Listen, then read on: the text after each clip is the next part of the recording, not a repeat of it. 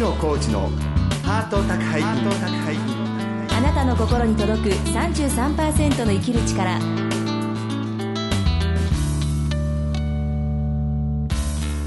ご機嫌いかがですか？作家の月野コーチです。松井です。月野コーチのハート宅配便。今週も番組をお聞きのあなたに33%の生きる力をお届けします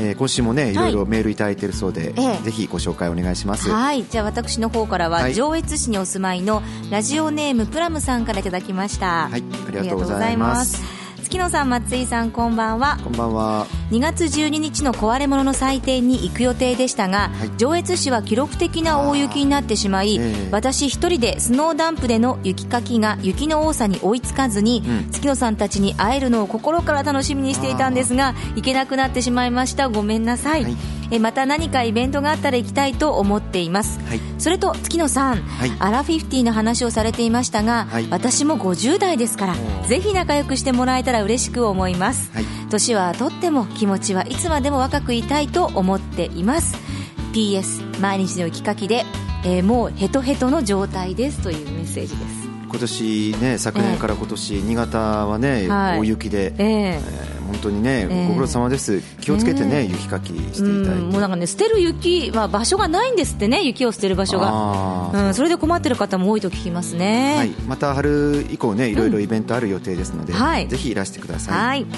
えー、私の方からラジオネームやすさんの、えー、メールをご紹介します、えー、こんにちは。ここ数日寒い日が続いていますがお風邪などお召しではないでしょうか、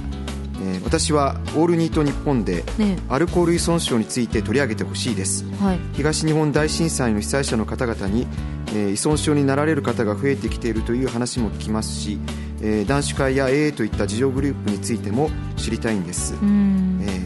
ぜひお願いします、はい、といったね、えー、メールで。私もね、まあ、依存症のね、うん、本人なんで、はい、ぜひね今度はね、えー、依存症についてのね、はい、番組もやりたいなと思ってるんですけれども、はい、今までねネット動画で、はい、うん依存症という病気というね、えー、イベントをやったことがあって、はい、西原理恵子さんと、えー、上岡春江さんとか、えー東千鶴さんなんかと、えー、番組放送したんですけれども、はい、私のホームページで見ていただくと、ユーストリームでネット動画が見れますので、そのあたりもねぜひ見ていただけたらと思っています、はい、今週も30分間最後までお楽しみください。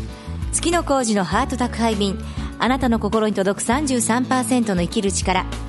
この番組は全国15局のコミュニティ FM とインターネットラジオ局オールニートニッポンを通じてここ新潟市からお届けします月野コーチのハート宅配便。あなたの心に届く33%の生きる力。さまざまな人生体験を乗り越えてきた女性サバイバーに毎週お話を伺っています。今週から4週にわたってトラウマテクノポップバンドアーバンギャルドのボーカル浜崎陽子さんのインタビューをお届けしますえー、浜崎陽子さん、はい、あのー、これも祭典のねお客さんでもダントツな人気がありまして、えー、えー、そのバンドのね、えー、テーマが割と病気とか、はい、メンタルな問題をこうテーマにしてるんですね、それはすごい作品としてこう昇華された世界なんですけれども、はいでもうメンバーのね、愛子さんっていう我々の仲間がいますけれども、はい、愛子さんも私も実はかなり大好きなバンドでして、えー、えー、今回いよいよ出演してくださるということで、えー、すごくまあ嬉しく思ってるんですけれども、はい、えー、昨年末ですけれども、えー、えー、インディーズで活動したんですけれども、うん、えー、メジャーデビューしましてですね、はい、ファーストアルバム「メンタルヘルツが」えー、オリコンデイリーランキング14位に入るという。あの結構カルトなアングラな世界観を持ちつつ、はい、メジャーにこう突入するみたいなその微妙なバランスが実は人気の源なんですね。えー、それでは浜崎陽子さんのインタビュー第1回目です。どうぞお聞きください。アーバンギャルドの浜崎陽子さんです。今日はよろしくお願いします。よろしくお願いします。アーバンギャルドのボーカルの浜崎陽子です今日はですね、はい、あの高円寺にあります無力無禅寺という、はい、あのちょっとカルトなライブハウスにお呼びいたしましてあの私オーナーじゃないですけど大変むさ苦しむさ苦しいところに申し訳ないですけれども。とんでもないです。時々実は上がまさにガード下で電車の音が入る時がありますがまあ、そのなんかそのカルトな感じをリスナーの方々にも楽しんでいただけたらと思います。アーバンギャルド大人気です。あの私たち壊れ物の祭典という生きづらさイベントやってるんですけれども、はい、あのお客さんに聞きますともうダントツでアーバンファンが多くて。あありがとうございます。そういう病気生きづらさ系の人のツボを激しく押してるようですけれども。ありがとうございます。いいことなのか悪いことなのかちょっと私はもう私たちのツボをこれからもより押してくれっていうのが私の希望ですけれども。はいガンガンこれからも。押していただけるということで、はい、押していきます。はいそんな浜崎さんのですね、はい、今日は、まあ、あの歌手としてねボーカルとして活躍なさってるんですけれども、うん、その今までのね人生遍歴をお聞きしようかなと思うんですけれども。はいぶっちゃけちょっと打ち合わせで聞きましたけど、はい、えー、あの生きづらさ系みたいなとこもあったみたいな話なんですけどどんな感じだったんでしょう？いや私も本当に多分聞いてらっしゃる方の中にもきっといると思うんですけれどもやっぱり10代の頃だったりとかその学生時代っていうのはすごくなんか人と会わないじゃないですけど周りの人と合わせることがすごく苦手で。うんだからいつもやっぱり孤立してたしすごい、そういったものに馴染むのにすごく時間がかかる子だったので、ええ、基本的にもう同じタイプの人間だと思っていただいたらいいと思ってるんですけど。我々生きづらさ系と浜崎陽子が。はい今も生きづらいですよ本当に。そうですか。今もなんか頑張ってこう表舞台に出ようとしてるんですけどなんかうんやっぱりたまにしんどくなる時ももちろんありますし、う。ん。まあ、人間ですからねそれは。10代の生きづらさっていうと、はい、例えば学生の頃とかなんかそういう頃なんでしょうかね。ああもう不登校あ不登校でしたか。はい。もう完璧に不登校だったし、うん、まず学校のなんなんていうのかなその私の場合ちょっとなんか特殊じゃないかもしれないんですけどそのクラスでこう目立つ子っているじゃないですか。うん、いい意味でも悪い意味でも、いい意味でも悪い意味でも、はいはい、なんか何もしてないのに目立っちゃう子っているじゃないですか、はい、あとはなんか先生にひいきされる子。ああいますね。の部類だったんですよ。でそれがやっぱりそういうことがあったので、うん、なんかクラスメートとかからこうハブにされてみたいなのから結構目立つ人はむしろいじめジェラシーを源としていじめ被害を受けるみたいな、うん、そうなんだろう。そのやっぱりこう派手グループみたいなのとちょっと地味な子っていう、うん、いますね。必ずあってそれの中でもどこにも属してないめなんか子っていたりするじゃないですか、うん、でどちらかといったらそういうタイプでどっちとも仲良くできるんだけどなんか誰とも特に仲良しの子がいないみたいな感じだったしこう目をつけられてもなんか誰も擁護してくれる人がいない助けてくれる人が、うん、でなんかやっぱり成績とか良かったんで成績もいい、それで先生がやっぱりこう何かにつけてこう彼らは多分無意識だと思うんですけどやっぱり自分のそのいい好きな生徒とかやっぱり悪い生徒とかそれはいますね。そういうの無意識でやっぱり優劣つけてると思うんですよ、ね、ありますあります。でそういうのの態度がやっぱりあからさまに出てる先生っていうのがいてそれがやっぱ担任の先生とかそういうのになっちゃうとやっぱすごい辛い時期ありましたよね、逆にそれが周りの嫉妬の像を集めるみたいな、そうあいつ調子乗ってるみたいな感じですよ。それ別に陽子さん悪いんじゃないんだよね。いやなんかでも性格もやっぱりなんか生意気だったと思いますよ。どんないじめだったハブっていうと無視されるとかそういう感じなんですか？うん基本的にやっぱり無視はもういつも毎日だったしあとは物を隠される。物隠される、えー、なんか暴暴力。暴力。みたいなこと。されるとか、えーその席がなんかなくなってるとか。席がなくなってる。あの帰る時になるとカバンがないとか、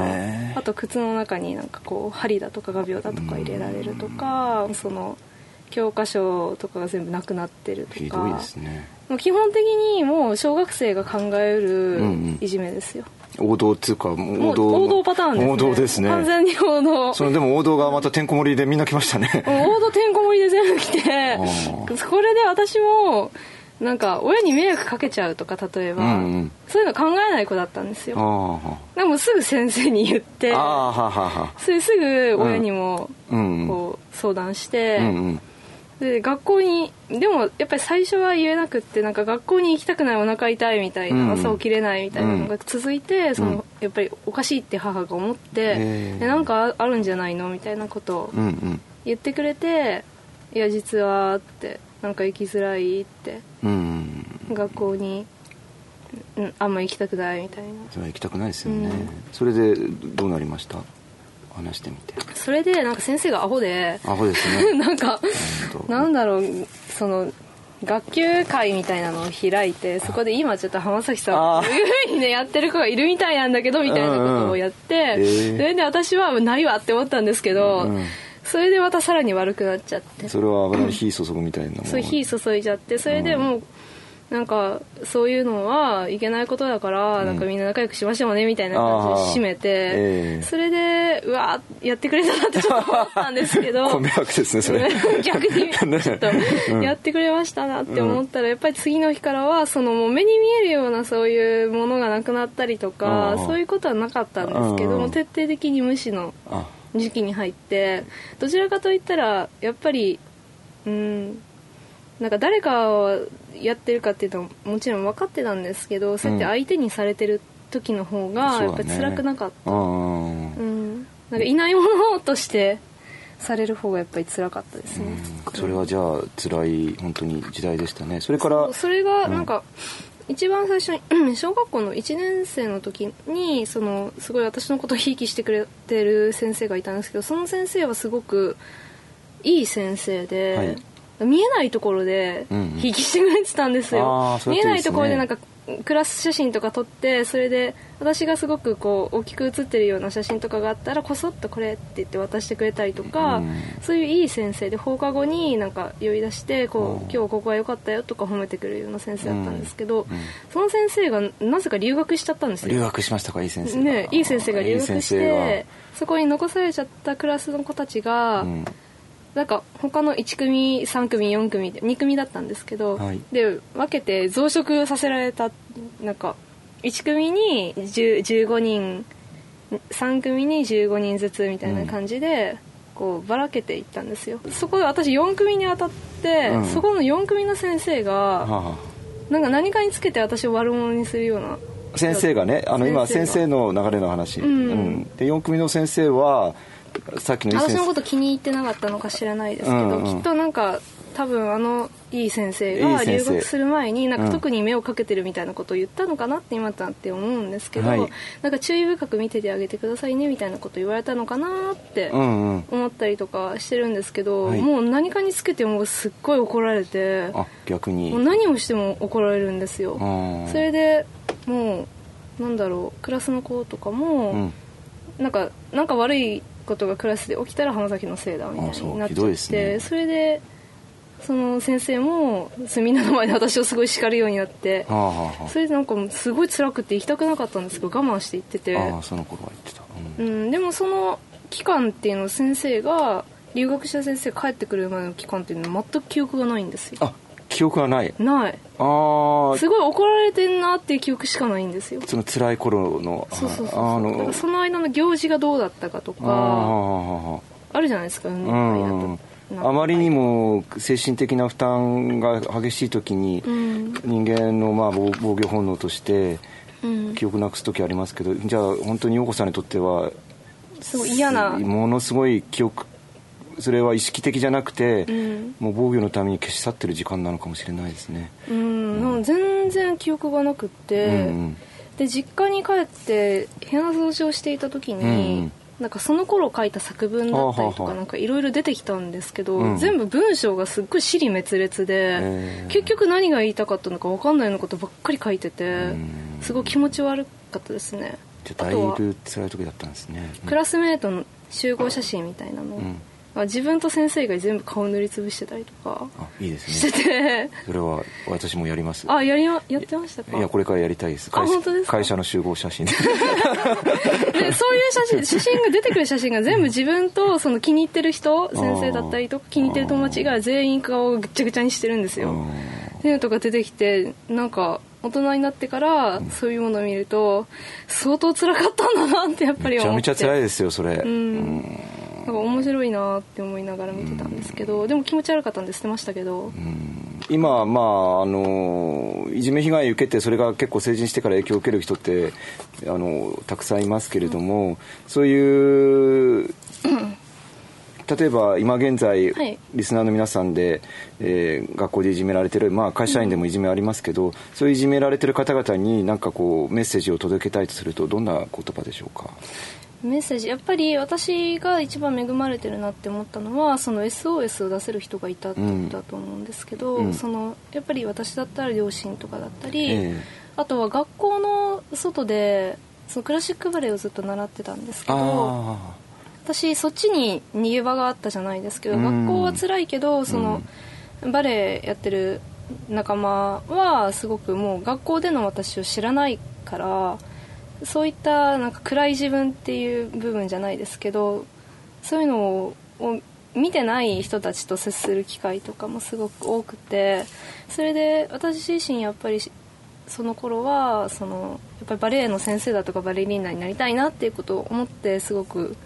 一生懸命習い事をだったんですけど通ってて。でそういうところでのお友達がいたりだとかなんか共通の趣味だったり夢とかを持ってる仲間がいたっていうのとやっぱり 今日こういうことがあってすごいしんどかったって話せる人がいたっていうのが自分の中ですごく恵まれてたなって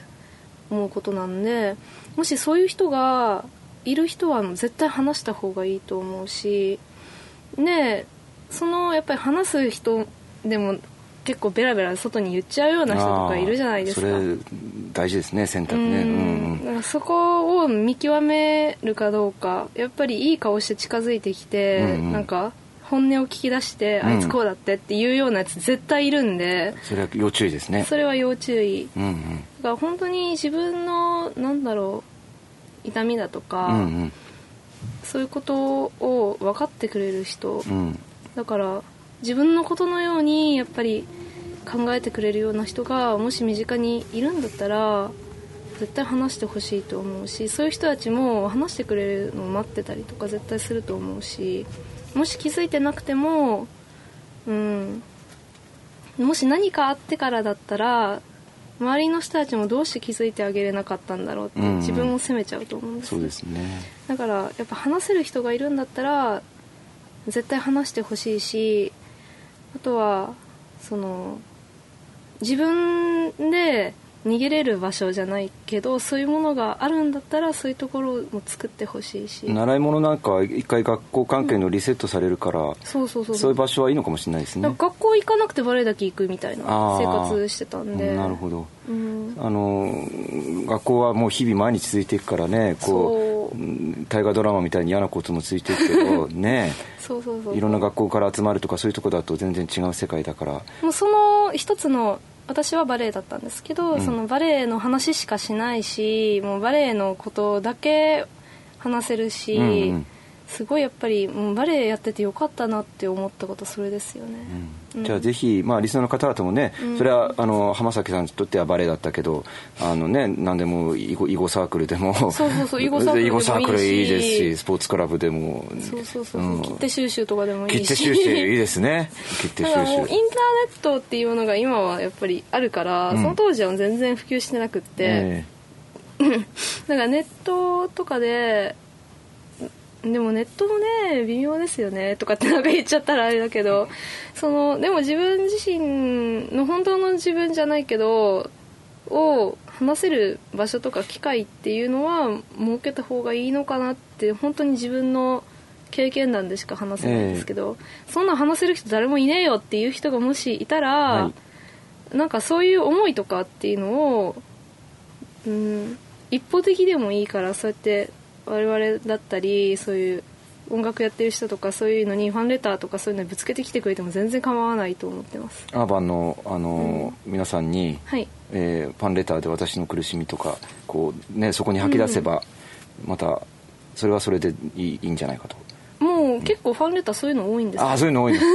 それをすごい、なんかやっぱり自分はこういう状態でこういう病気を抱えててだったり今すごく学校行くの辛くってとか、そういうことを書いてくれてる人っていうのがすごく多くって全部そういうのも受け止めますって思ってるんですよ。陽子さんがじゃあ私今度会社の,、はい、あの 上司の恨みつらみ手紙で書きますから。はい。それをその私たち直接お返事として出すことはできないけれども、はい、読んではくださると。音楽とかライブだったりとか、そういうパフォーマンスでなんかお返しできればなっていうか答えてあげたいっていうふうに思ってるので分かりました、まあ、とにかく、まあ、人に話すにしろ、はい、手紙に書くにしろ、その自分の今の痛みを出してみることがいいんじゃないかっていう、まあ、そう自分自身になんか嘘をついちゃダメだと思います。自分のこともなんか分からないとか自分自身のことを偽っちゃったりしたらもう本当にもうわけ分かんなくなっちゃうと思うから、まあ、真実っていうもの自分がどう思ってるかっていう本心っていうものはもう必ず持ってた方がいいしそれを伝えるのはやっぱり大事だと思いますありがとうございました。あのとっても本当にあのいいあのインタビューでした。ありがとうございます。ありがとうございました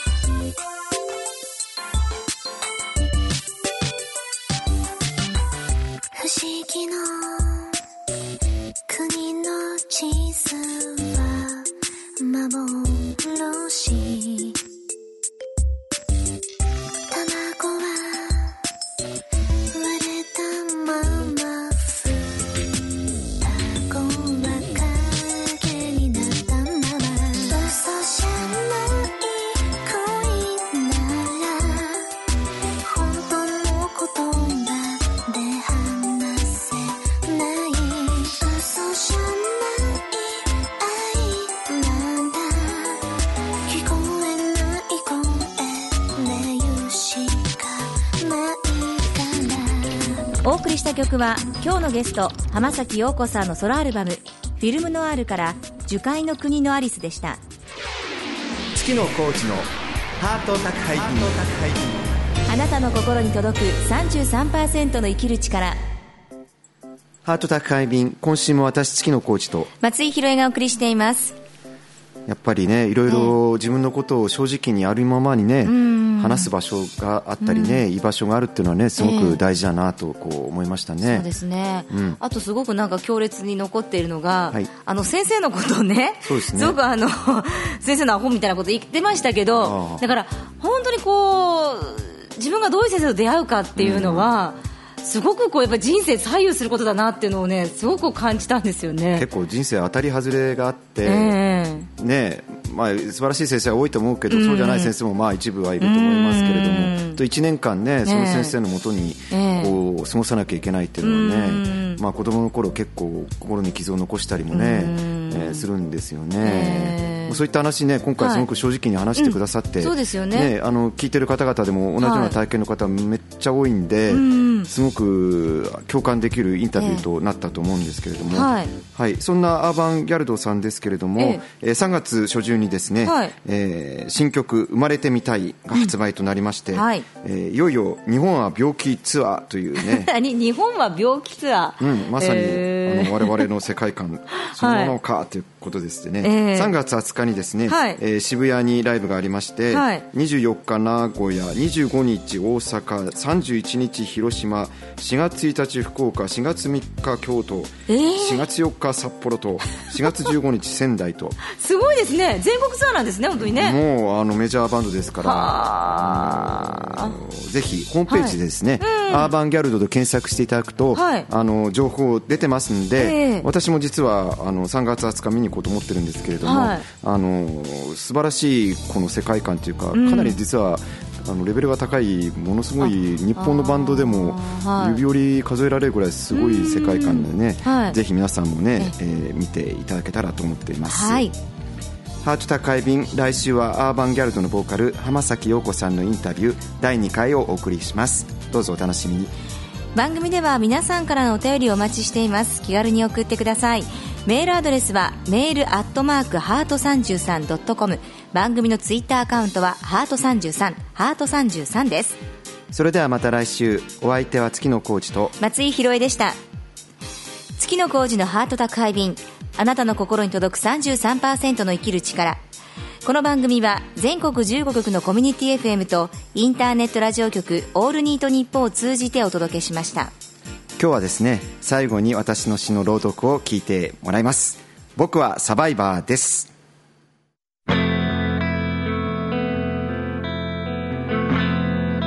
僕はサバイバー。サバイバルは生き残っていくこと。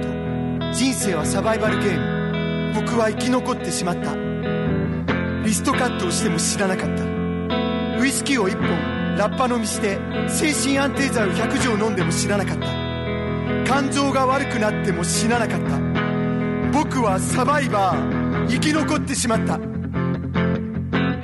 病院で知り合ったアルコール依存症の友達はどんどん死んだ。あの友達は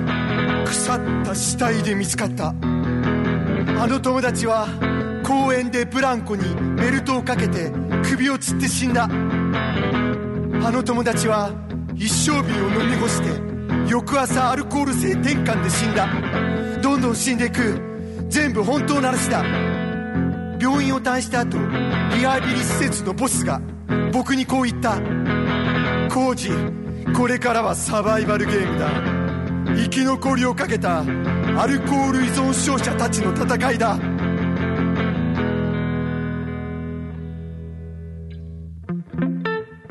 27歳。精神科病棟を退したばかりの僕は世の中に怯えていた。バスに乗り新潟から依存症者が20人東京の集会に出かけた。バスの中には糖尿病で薬物依存症の33歳の男がいた。僕はその男と語り合った。そいつは僕にとてもよく似ていた。僕たちは友達になった。その夜はみんなで同じ旅館の部屋で雑魚寝をした。そいつが深夜腕に注射をしていたから覚醒剤やってんのかなと思ったら糖尿病のインシュリンの注射だった。みんなでまたバスに乗り新潟に帰ってきた。僕はあいつにまた会いたいそう思った。7日後にあの男が死体で発見されたことを聞いた。あいつは一りぼっちで自分の部屋で死んでいた。みんな本当の話だ。友達になった。あいつは死んでしまった。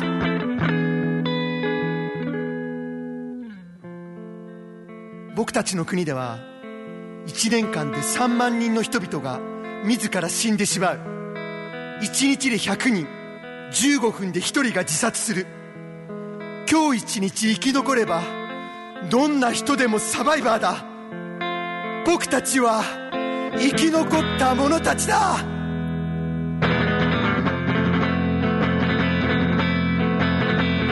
リストラされても知らなかった。仕事がなくても知らなかった。冷蔵庫の前で食べ続けても知らなかった。体重が30キロを切っても知らなかった。セクシャルマイノリティでも知らなかった。ゲイでも知らなかった。発達障害でも知らなかった。心から血が吹き出しても知らなかった。見捨てられても知らなかった。誰にも相手にされなくても知らなかった。重い病気を抱えていても知らなかった。今日一日だけは知らなかった。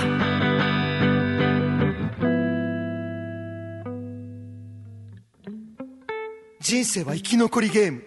嫌な感じの風雲竹市場でも手首から血を流しながらも42.195キロを走り抜いてゴールに飛び込んだらどんなに気持ちがいいだろうか。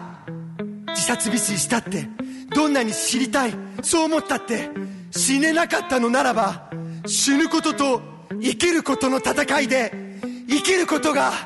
僕たちの心の中できっと勝ったんだ。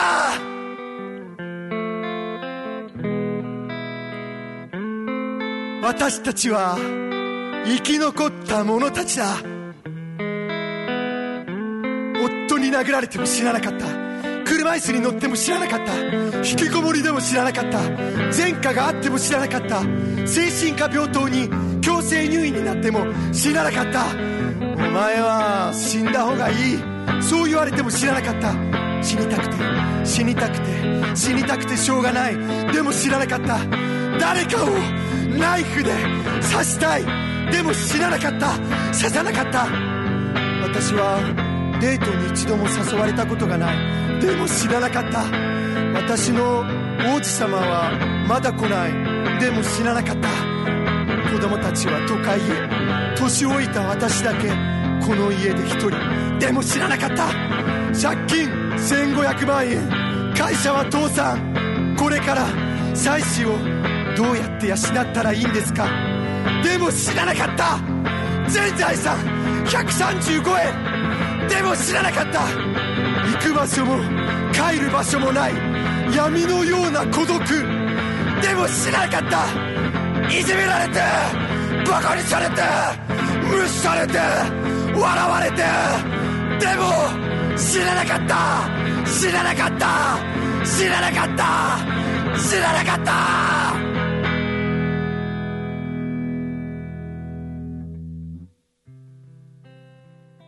45歳。僕は定時制高校に講演に行った。その定時制高校は引きこもりや不登校生きづらさを持つ生徒の受け皿だった。僕の情けない人生体験談を聞いた。高校生から感想文をもらった。その文章にはこう書かれてあった。とても安心しました。こんな人でも社会復帰できたんですね。こんな人でも生きてきたんですね。僕はとっても安心しました。高校生ありがとう僕に感想文をくれてこんな俺でも確かに生き残ってきたぜ。私たちは撒把一把。